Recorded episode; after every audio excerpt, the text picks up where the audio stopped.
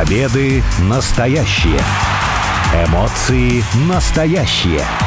Травмы настоящие.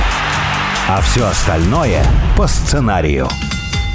Это все по сценарию. Первая радиопрограмма на русском языке, посвященная профессиональному рестлингу. Алексей Красильников зовут меня, Сергей Вдовин у микрофона. Также Сергей, привет. Привет. Начало февраля традиционно это такое время, когда крупнейшая компания про рестлинга, спортивных развлечений WWE публикует свой финансовый отчет. И вот в этом году цифры, которые в этом финотчете были показаны, просто какие-то космические. Вроде бы, э, учитывая, что тот показатель, который меряется от недели к неделе, это телевизионные рейтинги, не такой хороший, мягко говоря, смотреть, насколько сильно возрастают доходы, насколько сильно выросла прибыль, ну, мягко говоря, удивительно. Причем это показатели не только по кварталу, за который они отчитывались, это показатель за весь год, но и в целом, начиная понимать, где и как сегодня зарабатывает WWE, можно, в принципе, сделать выводы о том, как и на чем сегодня гипотетически может зарабатывать рестлинг. Потому что заработки, деньги, они приходили в рестлинг из разных источников в разные эпохи, и вот разобраться о том, э, что же сегодня является самым главным источником денег и насколько долго этот источник останется, вот давай попробуем как раз и разобраться. Сразу наброшу вот этот тезис, он многим не очень нравится, не очень приятен. Контракт с Саудовской Аравией, с правительством Саудовской Аравии на проведение нескольких шоу в год, обычно их там два, иногда одно бывает, когда, как сейчас, коронавирусные эти времена были, этот контракт приносит э, огромные деньги. Вот шутка, что, ну, даже не шутка, а миллиард, который они получают от от Саудовской Аравии за шоу в течение нескольких лет, это, конечно,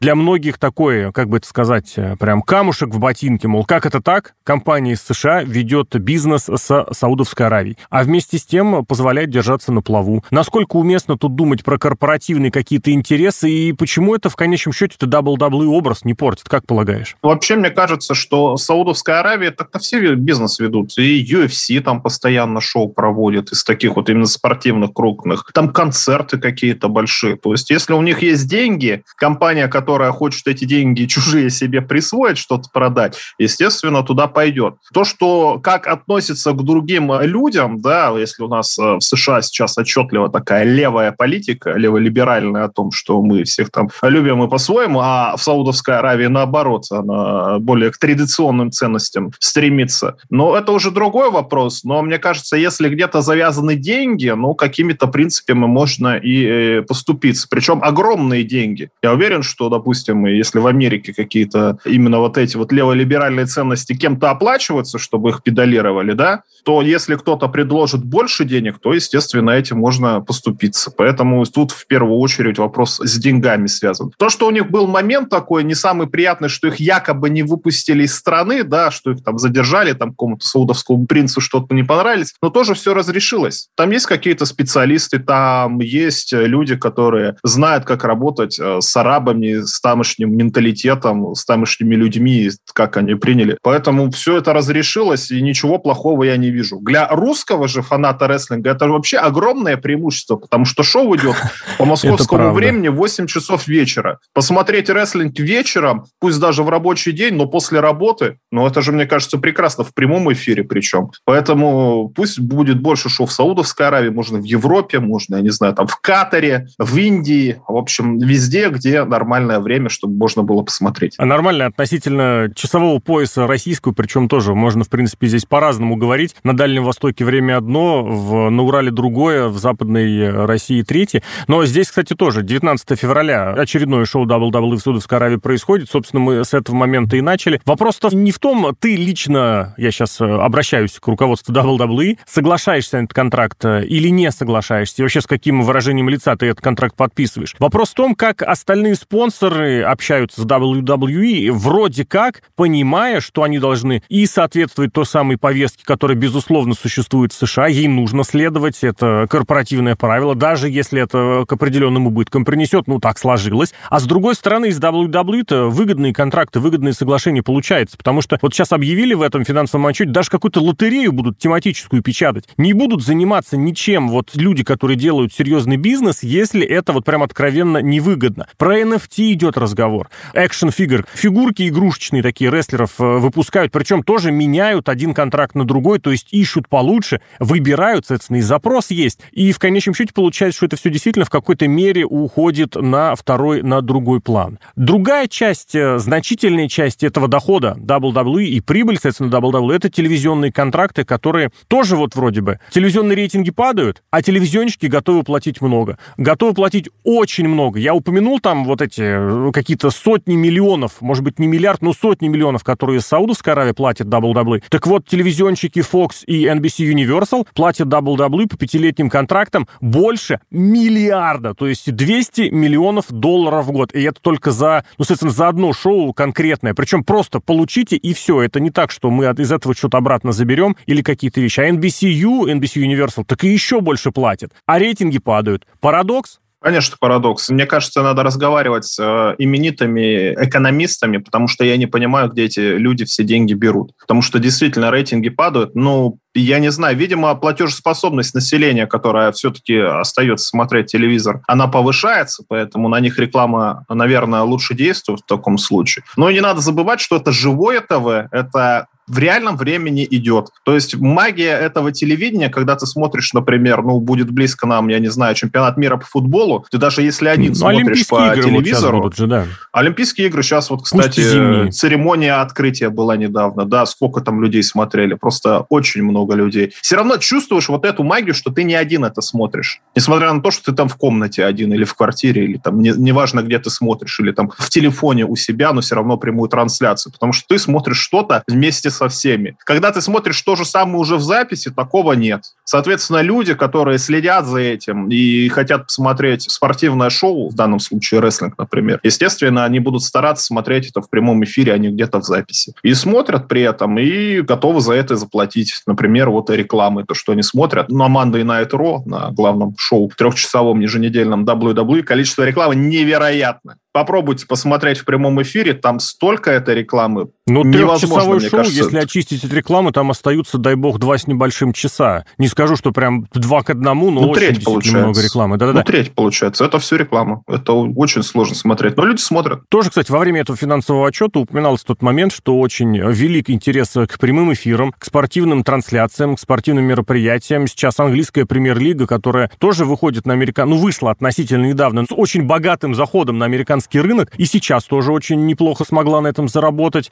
Упоминается, что крупнейшие площадки, которые вот этот самый контент транслируют, борются за эти самые эфиры. Упоминались и Apple, и Disney, и Amazon, и Netflix туда же обязательно полезет. То есть к этому действительно есть какой-то э, очень большой спрос. Другое дело, как и чем это мерить. Мне очень понравилось э, в прошлом году такое слово новое было употреблено, или словосочетание, наверное, в русском языке так будет вернее. Теперь следить за телевизионными рейтингами, вот за этими показателями, показателями, там, доля, шейер, да. Демо. Да-да-да. Сейчас это абсолютно позапрошлый век. Почему? Потому что сегодня важнее заполучить вот глазные яблоки, eyeballs, просто глаза. То есть человек может посмотреть твое шоу не только на телевизионном экране. Это в телефоне, это в смартфоне, в компьютере, в планшете, через какое-то приложение, может быть, еще где-то увидеть, подписавшись на соцсети где-то, может прийти, не знаю, через пейджер соцсети сейчас могут работать, мне интересно. Какая-нибудь смс такая приходит, бац, срочно, срочная новость. Твиттер, да. Текстовый, кстати. Срочное сообщение, вот такое-то, такое-то. И, соответственно, человек человек, который видит и следит за контентом по каким-то другим каналам, не только в телевидении, он фактически тоже считается потребителем, может считаться клиентом, он тоже возьмет, купит что-то и посмотрит. И это подтверждает э, статистика за последние полгода, вот вернувшись к эфирам прошлым летом, к эфирам я имею в виду из залов с живой публикой, вот так, не с экранчиками, о которых мы беседовали так же как-то ранее, но вот прирост по просмотрам крупных ежемесячных шоу от 20 до, внимание, 75 10%. Это прирост за, ну, с докоронавирусными временами сравнивали. То есть э, коронавирусную эпоху за скобки вынесли, там все, конечно же, сложнее. И вот тоже парадокс. Телевизионщики, которые пытаются выходить на уровень такого пост, что ли, телевидения, да, широкого телевидения, а в конечном счете платят они вполне себе телевизионные контракты. есть абсолютная уверенность, что когда эти контракты будут переподписывать, телевизионные рейтинги будут еще ниже, а денег предложат еще больше. Более того, будет даже интересно посмотреть, не будет ли такого никакой конкуренции со стороны стопроцентно онлайновых сервисов для традиционного телевидения. Вот выйдет какой-нибудь Apple или Amazon э, или тот же Disney и скажет, друзья, Зачем вам это классическое телевидение? Мы вам дадим полтора миллиарда, но вы будете выходить на нашем сервисе. Как тебе такая перспектива? Ну, мне кажется, у них нету столько денег. И плюс тоже, это нету такой магии телевидения. То есть я понимаю, что сейчас там Apple TV может смотреть через приставку на большом uh-huh. телевизоре и тому подобное, но мне кажется, они больше нацелены на мобильные телефоны. Сейчас очень много людей смотрят, Абсолютно потребляют точно. контент через мобильные телефоны. Да, пускай в прямом эфире, но тем не менее. Плюс вот эти вот огромные гиганты, да, они же тоже, хоть и платят деньги, но они на чем-то зарабатывают, в том числе вот на этой самой рекламе. Если тебе будут э, на Apple TV или на Netflix показывать эту самую рекламу, а ты при этом платишь за нее, ты платишь за нее 20 баксов в месяц. Когда ты смотришь телевизор, ты за него ни Ну, копейки за не платишь. Ну, там платишь, кабельное, да, может да. быть, да, за кабельное, но насколько там этот самый USA, например, он же не кабельный телеканал, он доступен Э, USA везде. Network кабельный, это Fox э, А национальный. Fox, значит, не кабельный. Ну, то есть что-то ты можешь посмотреть. Кстати, поэтому, может, у Fox это и зрители больше на Смакдауне. Вполне, Два с половиной вполне. миллиона бывает. а USA там миллион семьсот при этом. Поэтому нет, мне кажется. Даже и зачем соглашаться, потому что то, что ты на телевидении, это ты в другой лиге все равно. Мгм. То, что Это, тебя показывают правда. по телевизору. И у нас абсолютно то же самое. То, что показывают по телевизору какого-нибудь блогера, это сразу Да. становится ну, какой-то серьезный человек, потому что там это модерируется, показывается, еще что-то. Ну, то есть, действительно, у тебя же 24 часа в сутках. Ты эфирное время распределяешь. Если ты кому-то выделил эфирное время, значит, это какой-то уважаемый человек или какое-то интересное шоу, поэтому его стоит посмотреть. Но вот здесь самое время сказать, что так было далеко не всегда. И во второй части программы давай посмотрим, как раньше зарабатывал рестлинг.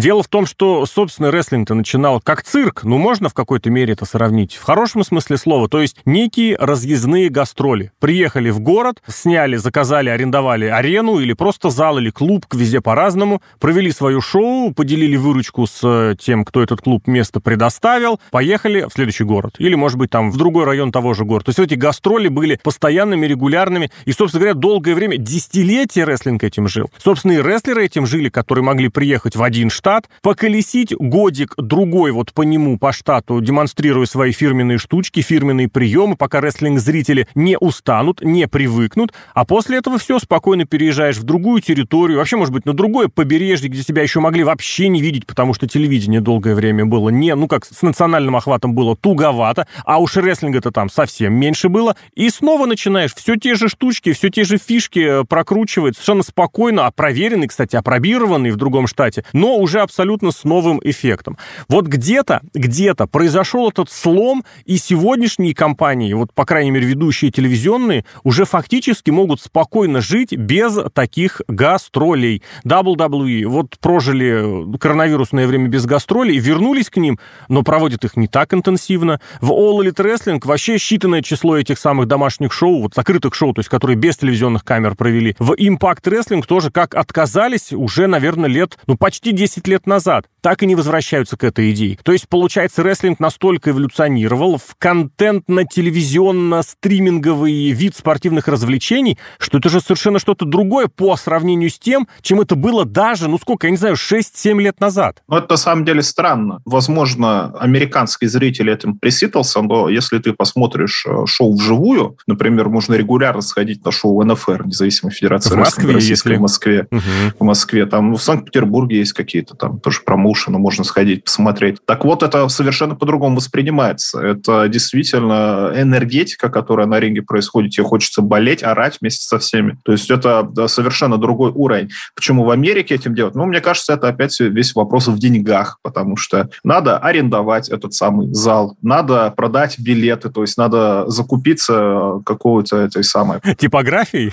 не типографию, но договориться с какой-то конторой, которая это билеты будет продавать, чтобы через нее там как-то продавать. Не будешь ты стоять просто там возле входа Ну, значительная часть билетов брать. продается, как говорится, в день самого шоу. Ну, может это- быть, может быть, конечно, но все равно это затраты дополнительные идут. А если ты не продашь, Угу. А если там в каком-то городе не любят конкретного рестлера, которого ты привез или анонсировал? Ну так это же вопрос Поэтому с этим все сложнее. Это же вопрос маркетинга. Вот это Маркетологам тогда Огромное надо искусство было у специалистов того же WWE, когда, например, вот у них была ситуация, они купили WCW 2001 год, и пришлось переверстать вообще весь календарь на год, и только один человек смог это сделать, у которого вот понимание, где шоу популярно, куда что можно вести. Есть ведь даже такое понимание, что вот на северо-запад Соединенных Штатов, такой на северо-запад и чуть ближе, чуть ближе к северу, северо-северо-запад, туда вообще соваться не стоит, какой-нибудь вот условно говоря Дакоты. Там неинтересно, неинтересно шоу, туда не ходят зрители, на него не ходят смотреть. Вот так так сложилось. Зато, с другой стороны, есть вот э, классическое такое праздничное время, то есть конец года, Рождество, предпраздничный, постпраздничный, Рождество, Новый год, когда вот они колесят, например, по самым денежным э, регионам свой родной Нью-Йорк, ну, собственно, Нью-Йорк, наверное, один из самых богатых регионов и в Америке, и в принципе. Зато летом можно скататься в Калифорнию, и вот там чёс такой устроить. Почему? Потому что, во-первых, тепло, а во-вторых, Голливуд, опять же. Вот такие моменты тоже,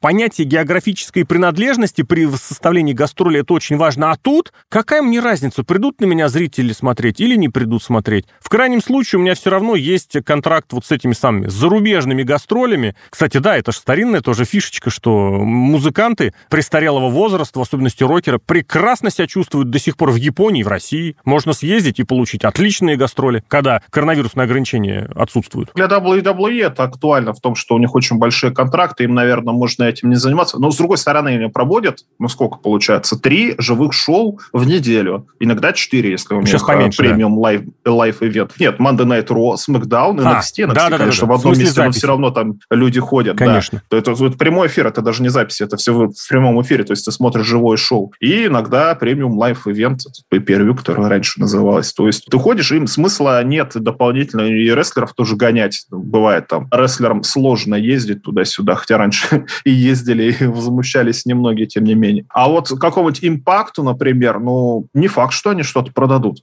Потому mm-hmm. что есть фанат WWE, ну, да, прибыль получит, скажем каких-то да. этих самых. Но прибыль, даже если получит, оно будет не затратно труду, который будет затрачен на это самое mm-hmm. шоу. Поэтому смысла им делать нету. А EW, ну, у них одно шоу в неделю получается. Одно шоу, да. да, нет, это ну, одно или записывают два. там же, где... Иногда недель там через неделю. Сложновато, потому что AEW тоже там с деньгами, я думаю, с одной стороны хорошо, а с другой стороны не очень, потому что зарабатывать они не зарабатывают, у них просто есть кубышка, из которой они берут. Может, кубышку не дают дополнительно. Хотя, кстати, AEW бы, наверное, мне кажется, свою аудиторию спокойно зарабатывали. Кстати, к разговору о выступлениях в определенной географической э, местности, то есть в штате, в регионе, вот отметили, что слишком как-то присытили All Elite Wrestling своими шоу регион штата Иллинойс, Чикаго. Вот это Средний Запад рядом с озерами, то есть это не Нью-Йорк, то есть не самый богатый, но вот Чикаго, откуда родом как раз их э, президент. И билеты вроде как-то сложнее стали продаваться, но при этом они вроде считают это своей домашней территорией. Ведь это мы американские компании смотрим. Есть Япония, которая продолжают, пусть там расстояние, естественно, поменьше, но продолжают гастролировать чуть ли не в тех же самых автобусах ездят, как и 20 и 30 лет назад. Есть Мексика, где тоже есть свои вот обжитые места, и ничего страшного, каждую неделю туда приезжают и собирают свою аудиторию. Другое дело, что зарабатывают, наверное, не такими миллиардными показателями, как этим может похвастаться WWE. И вообще вопрос, зарабатывают ли? Потому что тот All Elite Wrestling финансовую отчетность не публикует. У Импакта заработки совсем небольшие. У New Japan, который гастролирует как раз по Японии, тоже они существенно идут вниз. Про остальные компании, ну вот там действительно можно, наверное, использовать словосочетание «сводить концы с концами». Каждому же по-разному. Если WWE управляет Винс Макмен, который акула бизнеса и нанимает таких же менеджеров и старается, по крайней мере, этому самому обучить, например, дочь, если не получилось обучить, сыном тоже какие-то, судя по всему, проблемы, но дочь он успешно обучил этим всем премудростям бизнеса, да, как это надо все это сделать, а то у других компаний таких воротил бизнеса нету. Они, может, просто болеют за любимый вид спорта и относятся к нему, ну, как-то полюбительски, например, я не знаю, вот у нас сложно же, наверное, монетизировать какую-нибудь детскую юношескую школу фехтования, например, ну, да, в принципе, университетский подобного. спорт пытаются как-то организовать на денежном уровне, не выходит ничего. На уровне соревнования. Может, и не надо,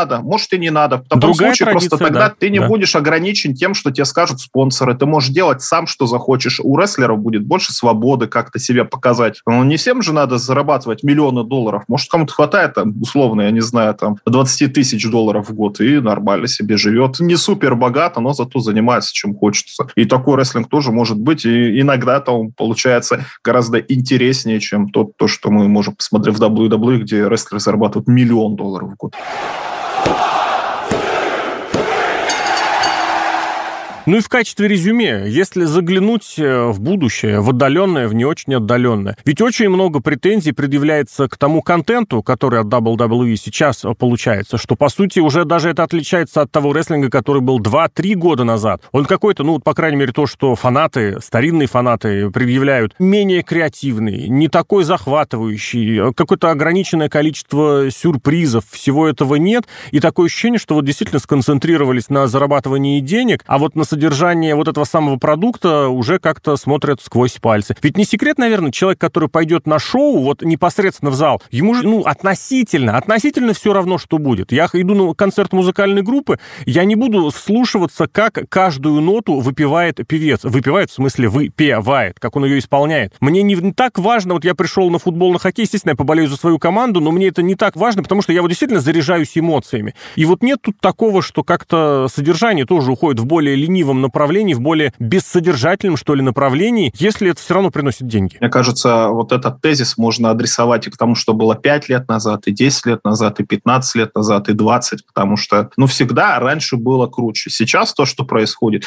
Не, ну, бывает, конечно, какие-то провисы. Вот недавнее шоу Royal Rumble. Последний матч, который постоянно запоминается же всегда последний. Угу. Последний матч, который был мужской Royal Rumble на 30 человек, да, он был предсказуемый, да, он был не супер-пупер, не разрывал тебе башню. Но, тем не менее, перед этим были вполне себе неплохие матчи. Там командный матч э, межгендерный да. был и тому подобное. Но все равно шоу-то было, ну, хорошее на самом деле. Ну и сорвали они на нем, конечно, и аудиторию, и денег, и сувенирки напродавали огромное количество. Но если спрашивать, а сам ты рестлинг как? И показать, допустим, тот же Royal Rumble, ну я не знаю какой, 2008, например, года, 2001, это самые яркие такие традиционно считаются, 2004 даже вот это закрытое ныне шоу. Но ведь если человек вот действительно фанат рестлинга, интересуется этими спортивными спортивными развлечениями, но он же скажет, что как-то да, как-то стало ну потухлее. Потому что в футболе... А посмотрите да, 15 -го года тут, тут, тут тоже бывали более-менее плохие шоу, то же самое, ну, бывает, ну, как от этого? Ты же не знаешь наперед, что у тебя будет а, шоу следующее лучше предыдущего. Только в одной компании так могут сделать, и то, сколько они протянут, непонятно. Иногда надо действительно сделать чуть ниже, занизить ожидания, чтобы потом что-то стрельнуло. Мне кажется, эти люди прекрасно все понимают, как что это делается, и поэтому не надо к этому относиться, что все, посыпать голову пеплом, что все, а рестлинга-то больше нет, все отвратительно, WWE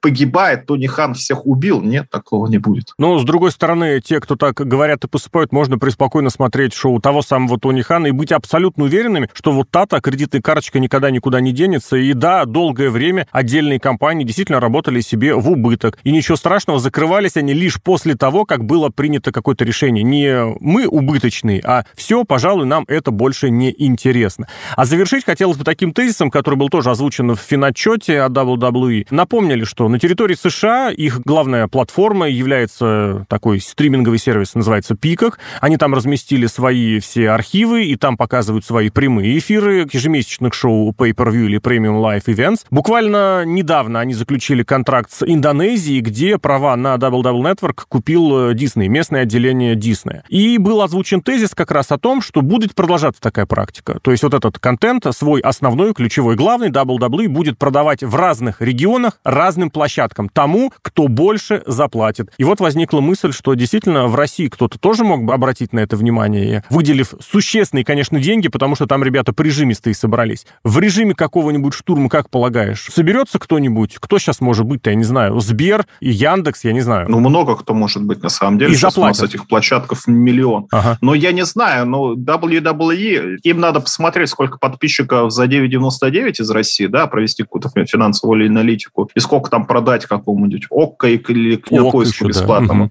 Но смысл в том, что кто а, со стороны наших людей будет этим заниматься. Ну, мы видели, что было на дважды два. Это невозможно было смотреть, потому что там а, комментаторы были назначены со стороны WWE. Ну, у них русский, не совсем родной язык просто был. В Америке, да. То, что сейчас происходит, это, конечно, гораздо лучше, но при всем уважении Мишу Вахнева слушать уже невозможно, потому что он комментирует рестлинг уже сколько? 15 лет, да, с НФР, еще угу. с 7 ТВ он это делает. Каких-нибудь профессионалов можно было поискать, хотя Миша-то на самом деле профессионал. В этом смысле ну, уж ну, кто просто как не он, уже, да. да. Но, тем не менее, что надо найти каких-то специалистов, которые будут этим заниматься. У нас, мне кажется, таких очень мало. Я хотел бы еще такой момент сказать, что, в принципе, опасение главное, ключевое, что рестлинг — это вот не российская забава. Долгое время считалось, что европейский футбол — это неинтересно американскому зрителю. В конечном счете, ну, можете просто вот действительно загуглить, посмотреть, спросить, а может кто-то знает, сколько сейчас американские телеканалы платят за чемпионат мира по футболу, ну, это ладно, событие раз в 4 года,